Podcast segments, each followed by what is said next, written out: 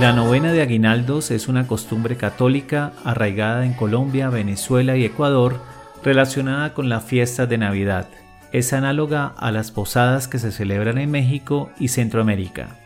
Se trata de un conjunto de oraciones que se rezan durante nueve días en la época previa a la Navidad. Más allá de la tradición católica, la novena de Aguinaldo se ha convertido en un evento social en el cual, en torno a la oración, se reúnen los miembros de la familia, los trabajadores en sus compañías y las comunidades en los parques o en los centros comerciales. Además, acompaña el evento con el canto de villancicos y el compartir de aperitivos tradicionales para el tiempo de Navidad. La novena fue originalmente creada por Fray Fernando de Jesús Larrea, franciscano nacido en Quito en 1700, quien después de su ordenación en 1725 fue predicador en Ecuador y Colombia. Fray Fernando la escribió por petición de la fundadora del Colegio de la Enseñanza en Bogotá, doña Clemencia de Jesús Caicedo Vélez, y fue publicada originalmente en 1743.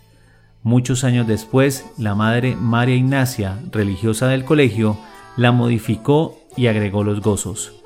El rezo de la novena se realiza durante nueve días desde el 16 de diciembre hasta el 24 de diciembre, rememorando los meses previos al nacimiento de Jesús y terminando con su llegada en el pesebre de Belén.